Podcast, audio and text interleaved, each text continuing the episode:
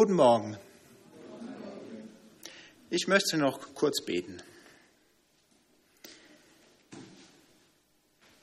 Herrlicher Vater, ich danke dir, dass du zu uns gekommen bist, ja, wo wir als Menschen es nicht geschafft haben, zu dir zu kommen. Ich danke dir für deine Offenbarung in der Bibel und ich danke dir, dass du selbst Mensch geworden bist und mitten unter uns warst. Und ich danke dir, dass du für uns eintrittst, dass du, Herr, für uns betest. Amen. Ja, ihr habt sicherlich gemerkt, wir haben heute einen etwas langen Text. Ich bin mal gespannt, wie das zeitlich alles hinhaut. Aber dieses Gebet von Jesus wollte ich nicht auseinanderreißen, war es doch ursprünglich auch mal zusammen. Und mit diesem Gebet von Jesus, das wir vorher schon gehört haben, mit dem wollen wir uns heute beschäftigen. Ist es ein Gebet, in dem Jesus für sich selbst betet, dann aber auch für seine damaligen Jünger und dann für alle, die jemals an ihn glauben werden. Wenn wir bei den Menschen gucken, wie die so beten, dann ist es eine interessante Geschichte. Man kann bei den Menschen daran, wie sie beten, oft sehen, was sie glauben.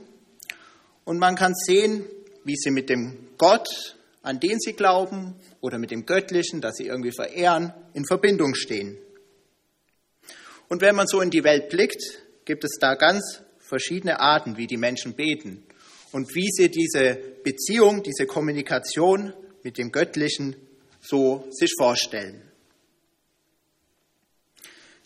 Zum Beispiel ist es in der islamischen Welt ja üblich, dass man fünfmal am Tag betet, zu festgesetzten Zeiten.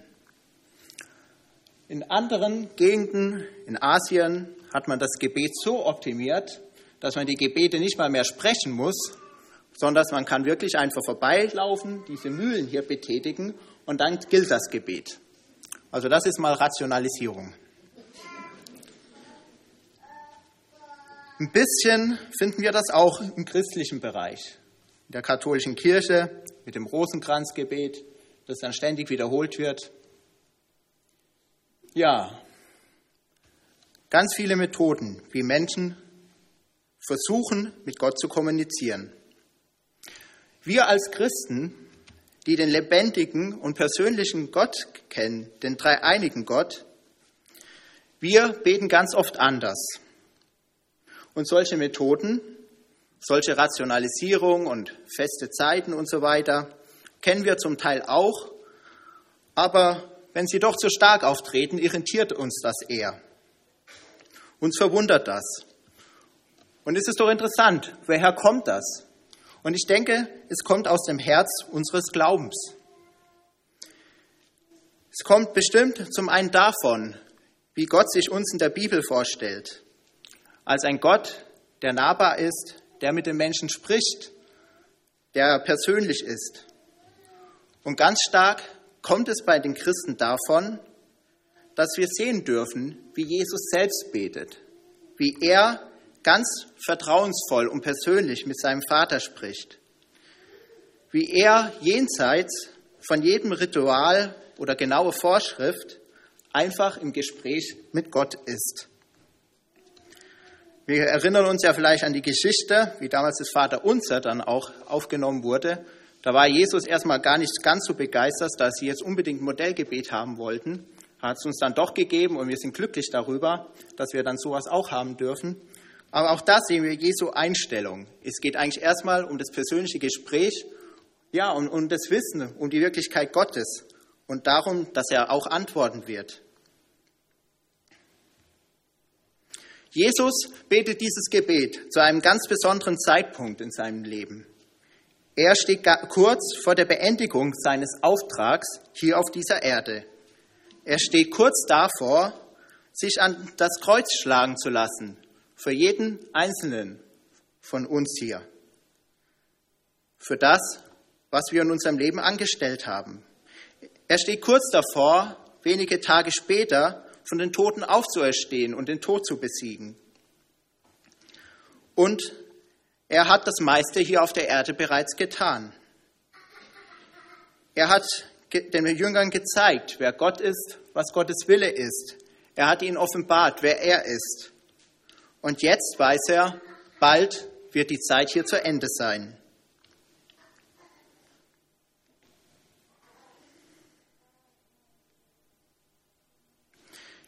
Ja, Jesus betet hier. Und wir wissen ja aus der Bibel, dass Jesus selbst Gott ist. Gleichzeitig betet er aber zum Vater, der ja auch Gott ist.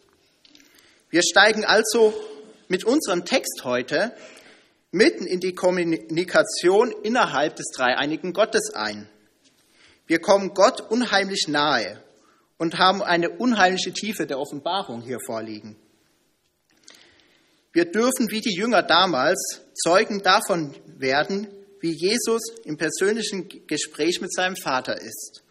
Wir dürfen in den dreieinigen Gott regelrecht hineinhören. Und das finde ich ein unglaubliches Privileg. Wo findet man so etwas? Eine tiefe Erfahrung, die Jesus hier mit uns teilt. Hineinhören in das Zwiegespräch des Schöpfers selbst des allgegenwärtigen und allmächtigen Gott. Wir sehen in diesem Text die Selbstverständlichkeit, mit der Jesus von der Gegenwart des Vaters ausgeht, obwohl er ihn physisch ja gar nicht sehen kann, wie wir heute auch. Und trotzdem spricht er mit ihm so, als ob das der Fall wäre.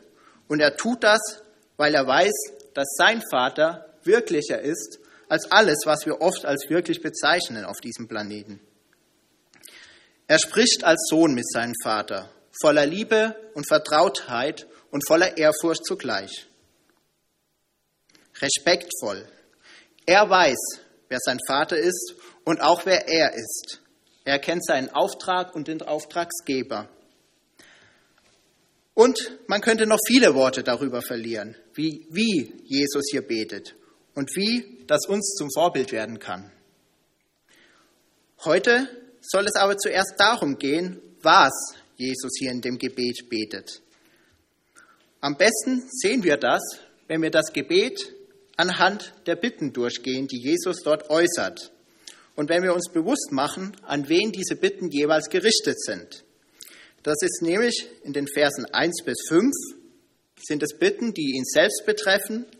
In den Versen 6 bis 19 betet er für seine damaligen Jünger und dann in den Versen 20 bis 26 für alle, die jemals an ihn glauben werden. Also auch ganz persönlich für jeden Einzelnen von uns hier. Jesus betet für sich selbst in den Versen 1 bis 5. Und wenn wir das so lesen, diese Verse, dann ist doch auffällig, dass Jesus für sich selbst hier eigentlich nur eine Bitte äußert. Und dann auch noch eine sehr außergewöhnliche Bitte, nämlich eine Bitte, die genauso auf den Vorteil des Vaters bedacht ist als auf seinen eigenen. Und wir merken hier gleich zum Anfang die Beziehung, die Jesus zum Vater hat. Wir sehen, Bitten gehört zum Beten dazu, aber es ist nicht alles, was Jesu Beziehung zum Vater ausmacht. Ja, wir lesen in der Bibel, wir sollen mit all unseren Bitten und Flehen zum Vater kommen. Und dazu werden wir aufgefordert, das sollen wir tun und dürfen wir tun. Aber die Beziehung, die Jesus zum Vater hat, ist so viel mehr als eben nur das Bitten. Es kann sich nicht darauf beschränken. Er spricht darüber, wer er ist, wegen dem, was der Vater getan hat. Er spricht mit dem Vater über das, was sie gemeinsam erlebt haben und was die Beziehung für ihn bedeutet. Und jetzt, als er den Vater bittet, ihm Herrlichkeit zu geben, bittet er das, weil dadurch auch der Vater Herrlichkeit bekommen soll. Es geht ihm zuerst um den Vater, um das Du, um das Gegenüber im Gebet. Und er ist nicht zuerst egoistisch auf sich ausgerichtet, sondern das Gott zentriert.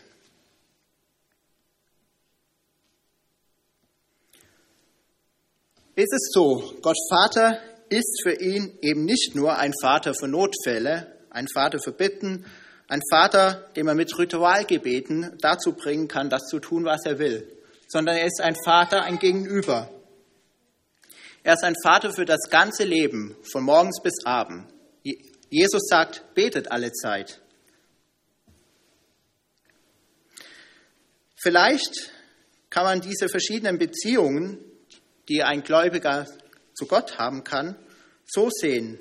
Man kann es vielleicht mit einem Student vergleichen, ne, der irgendwann, wenn er alt, älter geworden ist, zu Hause auszieht, dann in irgendeine Unistadt kommt und äh, die Eltern, die tun sich ja manchmal ein bisschen schwer damit, wenn dann auf einmal die Kinder weg sind und das gibt dann immer so ein bisschen Tari, Trara und so weiter. Und jetzt ist die Frage, ähm, wie hält eigentlich dieser Sohn oder diese Tochter, wenn er weg ist, mit seinen Eltern die Beziehung?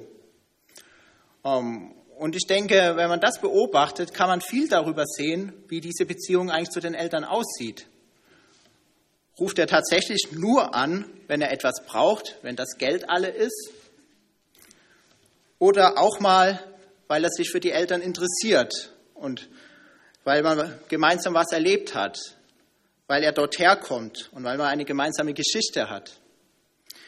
Und ich denke, das ist der Unterschied, den wir bei Jesus sehen. Er ist jemand, der eine ganz, ganze Beziehung mit seinem Vater hat. Er ruft nicht nur an, wenn sein Geld ausgeht, sondern auch in jeder Lebenslage und spricht über das, was sie gemeinsam ausmacht. Jesus hat eben die perfekte Beziehung zum Vater und wir sollen diese auch haben. Nicht nur zum Vater, sondern eben zu Jesus auch selbst, der jetzt ja beim Vater ist. Jesus ist hier unser Vorbild. Allerdings stehen ja zwei Dinge bestimmt fest. Erstens, wir sind nicht Jesus. Und zweitens, wir sollen aber möglichst so werden wie er. Und das auch, was unsere Beziehung eben zum Vater betrifft, zu ihm selbst, zum dreieinigen Gott. Im Neuen Testament sagt Jesus ja, dass wir seine Brüder sind, dass wir Abba, Papa zu Gott sagen dürfen. Er lädt uns ein in diese ganz persönliche Beziehung, in diese Einheit, die er mit dem Vater hat. Trotzdem ist es natürlich wieder mal nicht so einfach, dass wir das Gebet von Jesus hier einfach nachahmen können und dann haben wir auch so eine tolle Beziehung wie Jesus zum Vater. Ich denke, das ist irgendwo die falsche Reihenfolge. Kunstvolle Formgebete und so weiter haben wir ja schon genug, die man einfach betet. Das gibt es. Aber was wir hier bei Jesus sehen, ist ein Gebet, das aus dem innersten Herzen von ihm selbst kommt, die aus seiner Beziehung entspringt. Seine Beziehung ermöglicht ihm, so zu beten, nicht das Gebet, die Beziehung. Doch auch wenn wir das Gebet nicht einfach kopieren können, kann es uns doch so ein Prüfstein werden, um unsere eigene Gottesbeziehung im Blick zu nehmen. Wir können sehen, wie die Beziehung Jesu zum Vater aussieht und können unsere damit vergleichen. Wie sieht euer Gebet aus, wenn ihr es mit dem Vater vergleicht? Wo verrät, verrät Ihnen Wo verrät, also wenn du dein Herzensgebet anguckst, ähm, wo siehst du da, wie du zum Vater stehst, wenn du es mit dem vergleichst, wie Jesus hier betet? Wo denkst du vielleicht manchmal so ähnlich wie Jesus? Wo betest du so ähnlich und wo bist du weit davon entfernt? Wie viel geht es dir beim Beten um Gott und wie viel nur um dich? Geht es zuerst um dein Wohlergehen oder um die Herrlichkeit Gottes? Wie Jesus? Sprichst du mit Gott über das, was du mit ihm erlebt hast, oder nur über das, was du brauchst? Weißt du, wer du bist, wer du durch Christus geworden bist, was dein Auftrag in dieser Welt ist? Vielleicht denkst du, mein Gebet ist eigentlich in keinem Punkt irgendwie dem ähnlich, was Jesus hier betet dann ist es vielleicht ganz ratsam, nicht alle Baustellen auf einmal versuchen ja, anzugehen. Ne? Und dann verliert man total den Überblick sondern einfach sich einen Punkt herauszugreifen, wo man denkt, da will ich wirklich an meiner Beziehung mit Gott arbeiten und dort anzufangen.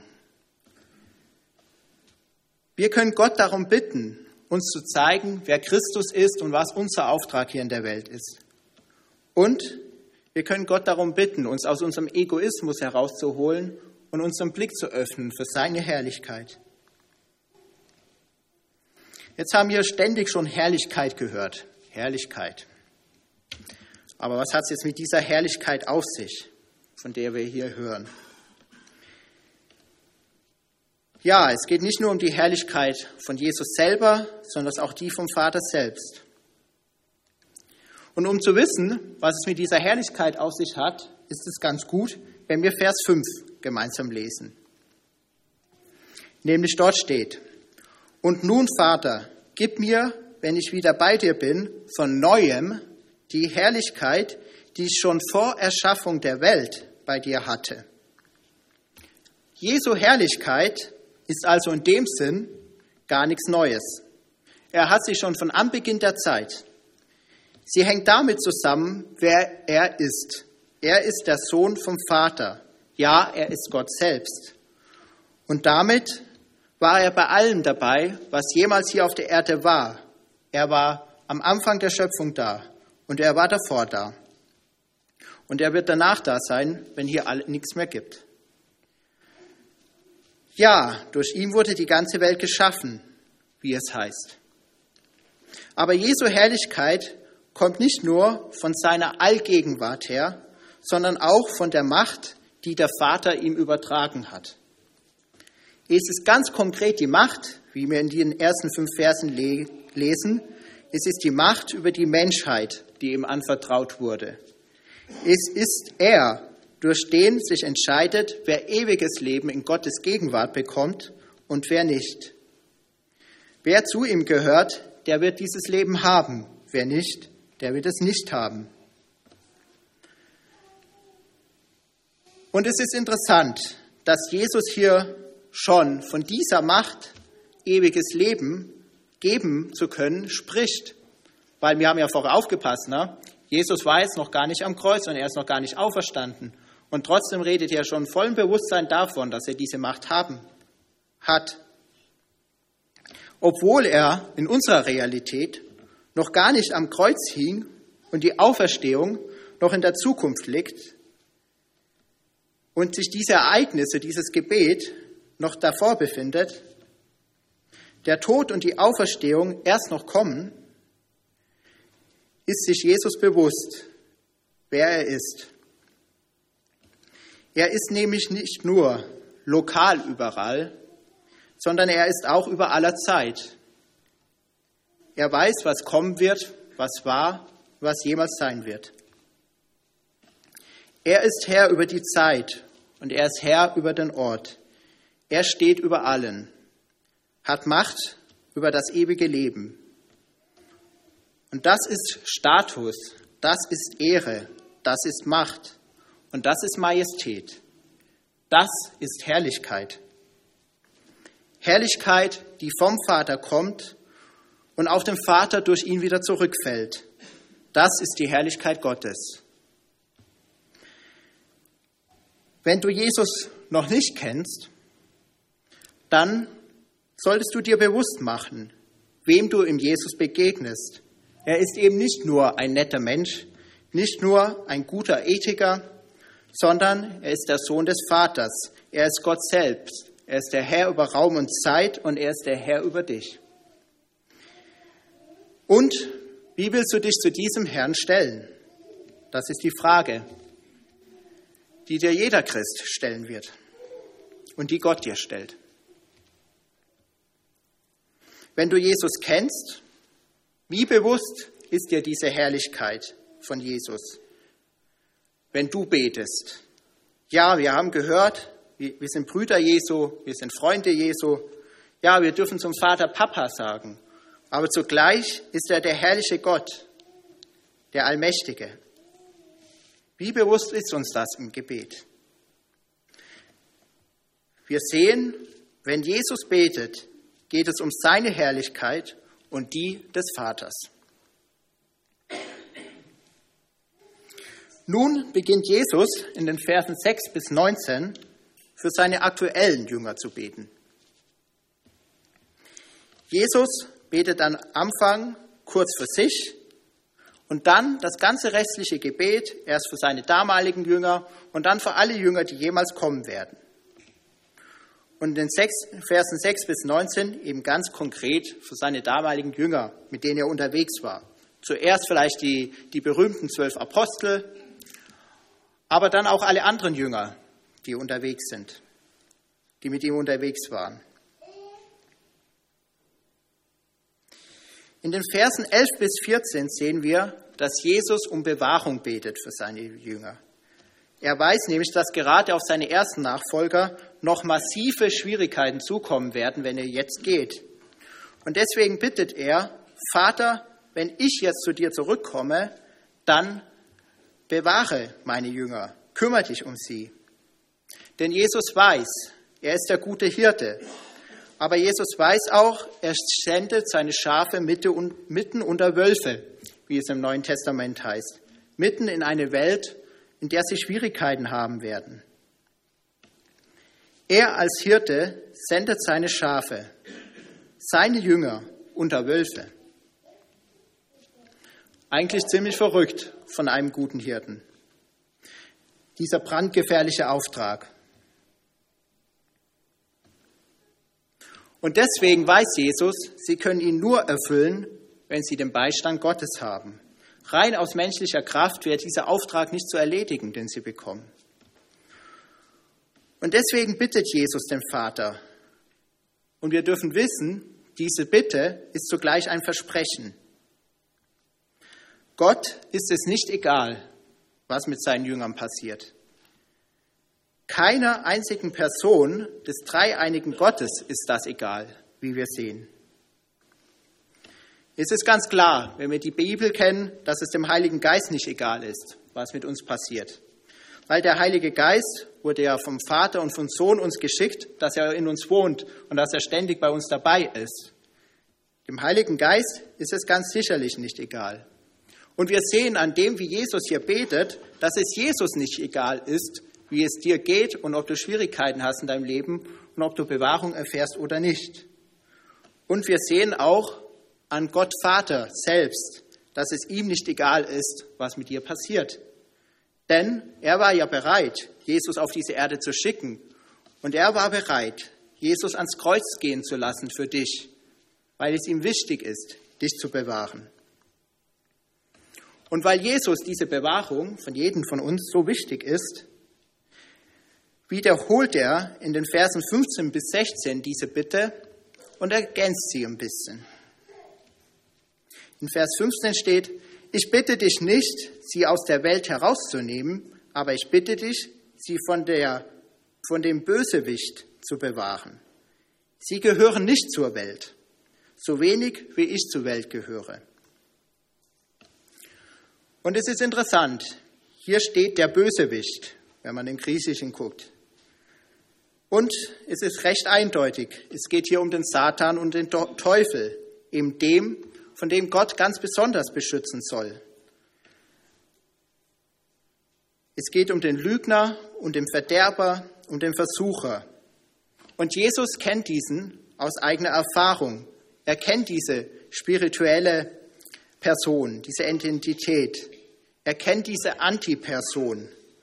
Er kennt den Teufel diesen ich-besessenen Egomanen, der nicht in der Lage ist zu lieben, der statt Beziehung zu leben nur besitzen und verschlingen will. Dieser Satan ist ihm ganz am Anfang begegnet, als er seinen Dienst äh, begonnen hat auf der Erde. Wir kennen das. Er hat versucht, Jesus mit Macht zu überreden, hat ihm alles Mögliche angeboten, wenn Jesus die Seiten wechselt. Und als Jesus widerstanden hat, sehen wir, wie der Teufel versucht, Jesus zu vernichten. Und das Interessante ist ja, jetzt, wo Jesus dieses Gebet betet, meint der Teufel, er ist kurz vor dem Ziel und er meint, bald habe ich den getötet. Ich habe die Menschen so weit gebracht, diesen Jesus, diesen perfekten Menschen, den ich nicht fangen konnte, zu töten. Ich habe die Menschen so weit verführt. Und das ist eigentlich die große Täuschung, weil wir wissen, am Kreuz wird der Bösewicht eigentlich besiegt. Er wird sowas von besiegt, dass er sich davon nie mehr erholen wird. Er wird so besiegt, dass jeder, der an Jesus glaubt, sich von ihm nicht mehr zu fürchten braucht. Und das ist etwas, wenn Jesus von, von, um die Bewahrung von dem Bösewicht betet, dann geht es nicht darum, dass es uns im Leben immer gut geht. Es geht nicht darum, dass ein Christ nicht sterben kann durch Verfolgung oder und so weiter und so fort, sondern es geht darum, dass wir ewiges Leben haben können, dass wir mit Jesus auferstehen können, dass wir diese Welt überwinden können, wie es heißt, indem wir wissen, es kommt danach etwas und wir wissen dürfen, Gott ist stärker als der Tod. Wenn Jesus betet, geht es ihm um die Bewahrung der Gläubigen in dieser Welt. Weiterhin betet Jesus für seine Jünger in den Versen 17 bis 19. Heilige sie. Es geht um Heiligung der Jünger. Die Jünger, so sagt Jesus, kennen jetzt die Wahrheit. Jetzt gilt es aber auch, diese Wahrheit im Alltag zu leben, auch wenn er jetzt wieder zum Vater geht. Heiligung heißt nach Gottes Maßstäben und nicht mehr nach der von der Welt zu leben. Heiligung heißt sich von der Welt zu unterscheiden, gerade hier in, in diesem Kontext. Und warum die Jünger das können und woher sie die Kraft haben, sich von der Welt zu unterscheiden und woher sie überhaupt wissen können, ähm, ja, wo man sich unterscheiden soll und wo nicht, das wissen sie alles von Jesus. Und das gilt es jetzt zu leben. Es ist interessant, hier ist Heiligung ganz bestimmt nichts, was Gott irgendwie beeindrucken soll, sondern es ist etwas, ja, das dazu da ist, die Welt zu beeindrucken, nämlich die Welt mit der gelebten Wahrheit zu beeindrucken. Heiligung hat hier ein zutiefst missionarisches Anliegen, nämlich gerade dadurch, dass man sich von der Welt unterscheidet, dass man ein Gegenüber ist, kann man die Welt erreichen mit Gottes Wahrheit. Wenn man von der Welt nicht unterscheidbar ist und ihr nachläuft und sich überall anpasst, gibt es auch kein Gegenüber, nach dem sich Menschen richten können und es gibt kein Gegenüber, durch das Menschen zu Gott finden können. Und deswegen ist es auch Blödsinn, wenn man als Kirchengemeinschaften anfängt, Gottes Wahrheit zu minimieren Maßstäbe über Bord zu werfen, die Heiligung nicht mehr zu ernst zu nehmen und es immer versuchen zu wollen, den Leuten irgendwie einfacher zu machen. Wir sollen nicht lau sein. Wir sollen nicht nach lauwarmem Wasser schmecken, wie Christus später in einem Brief an die Gemeinde in Laodicea schreibt. Ja, wo er sagt, ihr seid weder kalt noch, noch heiß. Ja, ihr seid irgendwie so lauwarm, mit euch kann man nichts anfangen, so Wahrheit, Wahrheit mal so, die passt dir immer irgendwie an. Nein, so sollen wir es nicht sein. Wir sollen ein Gegenüber sein für die Welt. Mit lauwarmem Wasser schmeckt kein Tee wirklich gut und mit lauwarmem Kaffee äh, bin ich auch nicht so zufrieden. Und das gilt gerade dann, wenn es überdeutlich ist, dass nicht zuerst die Bibel sondern der Zeitgeist Gemeinden zu Änderungen bewegt. Es geht darum, wenn der Gesellschaftstrend etwas anders sagt, wie man seine Sexualität zu leben hat, dass wir weiterhin auf die Bibel hören und nicht unsere Maßstäbe einfach danach anpassen und die Bibel uninterpretieren. Und um viele andere Dinge. Wenn Jesus betet, so sehen wir, geht es um Mission. Es geht um ein heiliges Leben, dafür, dass es ein Gegenüber für die Welt gibt, durch das die Welt zu Gott finden kann. Im letzten Abschnitt betet Jesus für die Welt. Für alle, die jemals an ihn glauben werden. Und wenn du an Jesus glaubst, betet er hier auch schon ganz bewusst im Wissen darum, dass es dich einmal geben wird und dass du zu ihm finden wirst.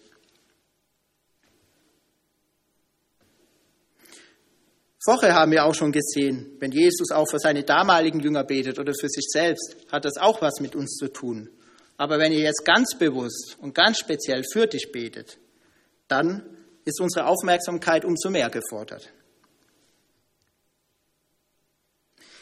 Jesu erste Bitte, die er für dich, für dich äußert, ist eine seiner berühmtesten.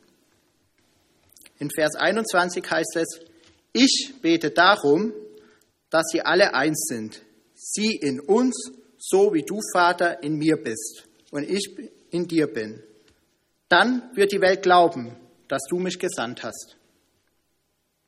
Jesus bittet um Einheit der Gläubigen, damit die Welt erkennt, wer Jesus ist. Und das ist wirklich eine tolle Bitte und eine Bitte, der wir immer als Christen noch hinterherrennen. Die Einheit soll sich nicht nur auf die Gläubigen allein erstrecken. Vielmehr soll sie eben aus der Einheit des dreieinigen Gottes erwachsen die Gläubigen sollen auch mit dem dreieinigen Gott diese Einheit leben. Wir in Jesus, Jesus im Vater, das ist Einheit. Es geht darum, Einheit zu leben. Und es ist jetzt keine Einheit, wo, wo jetzt du deine Persönlichkeit aufgeben musst und wo man dich dann nicht mehr erkennen kannst. Ähm, ja, es geht nicht um, darum, dass wir ein Kollektiv sind, in dem Sinn, wo, wo alle nur noch das Gleiche tun und das Gleiche können. Es geht darum, dass, dass wir ein Kollektiv von Individuen sein sollen. Ein, wir sollen zusammenstehen und zugleich sollen wir uns ergänzen aus all den, den einzelnen Gaben und Fähigkeiten, die Gott uns gegeben hat dass es insgesamt zu einem großen Ganzen wird, zu etwas, mit dem die Welt erreicht werden kann. Vielleicht hilft uns auch da wieder der Kaffee, um das besser zu verstehen. Es ist ja inzwischen nicht mehr ganz so einfach, wenn man in der Stadt Kaffee bestellen will. Also in manchen Restaurants musst du dich jetzt ja inzwischen aus zehn verschiedenen Grundkaffees entscheiden. Und dann kommt da noch Milch rein oder Milchschaum und Flavor und sonst irgendwas. Aber das Lustige ist, so viele verschiedene Bestandteile in diesen Kaffee reinkommen, zum Beispiel bei Starbucks, am Ende hast du ein gesamtes Ganzes. Dann hast du eben dein Karamell Macchiato ähm, mit Milchschaum oder welchen du dir auch immer rausgesucht hast. Ein, ein Produkt, eine Einheit und trotzdem aus lauter Individuen. Aber wie soll es jetzt zu dieser Einheit eigentlich kommen? Das ist ja irgendwie manchmal das große Rätsel, das wir haben. Klar, einerseits gibt es die Einheit einfach durch den Heiligen Geist, aber so praktisch sie zu sehen und so ist manchmal schwierig. In der Praxis funktioniert es ja immer ganz exzellent. Ne? Naja, also irgendwie ja nicht. Irgendeinen Grund hat es ja, dass wir so viele verschiedene Kirchen haben, auch in München oder in Gießen, wo ich studiert habe, über 40 verschiedene. Ich weiß nicht, ob man ganz so viele braucht. Also mit der Einheit ist es irgendwie noch schwierig.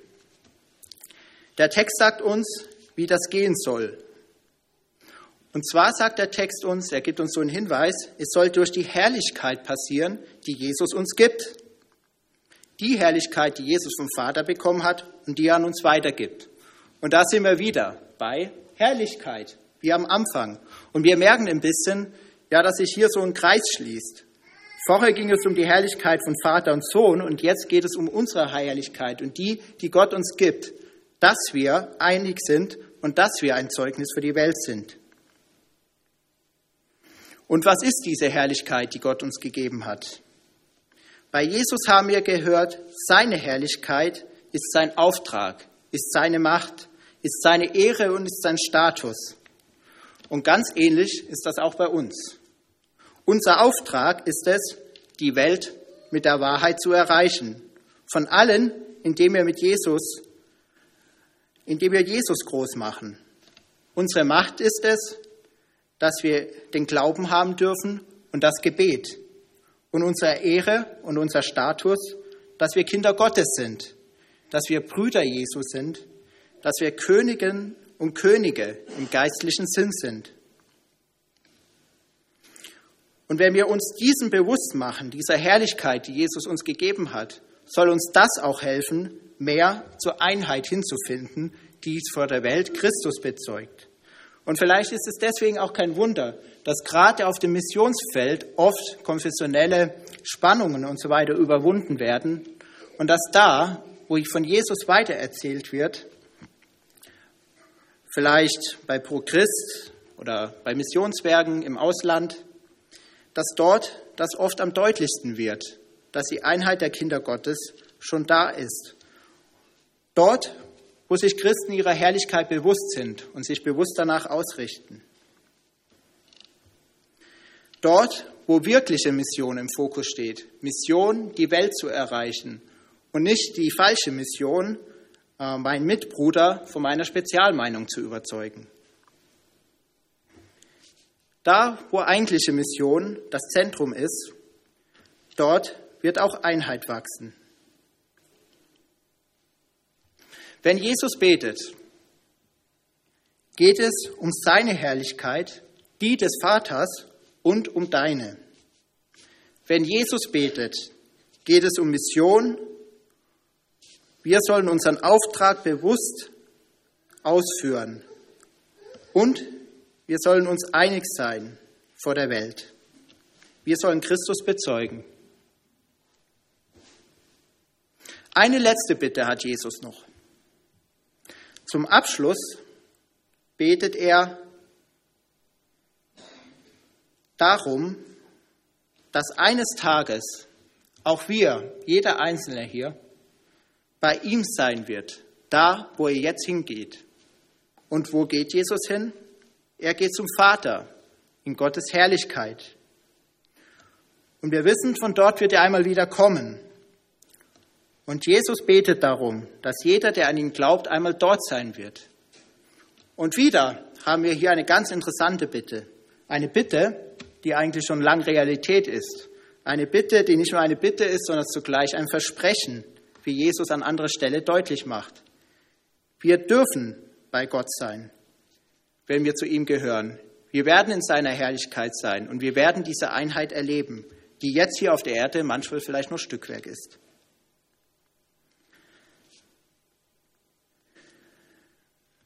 Wir haben also gesehen, wenn Jesus betet, geht es um seine Herrlichkeit, die des Vaters und um deine. Wenn Jesus betet, geht es um Bewahrung der Gläubigen in dieser Welt. Und wenn Jesus betet, geht es um Mission. Wir sollen ein heiliges Leben führen, damit die Welt die Wahrheit erkennen kann. Und wir sollen uns unserer Herrlichkeit, unserem Auftrag bewusst sein und einig vor der Welt Christus bezeugen. Amen.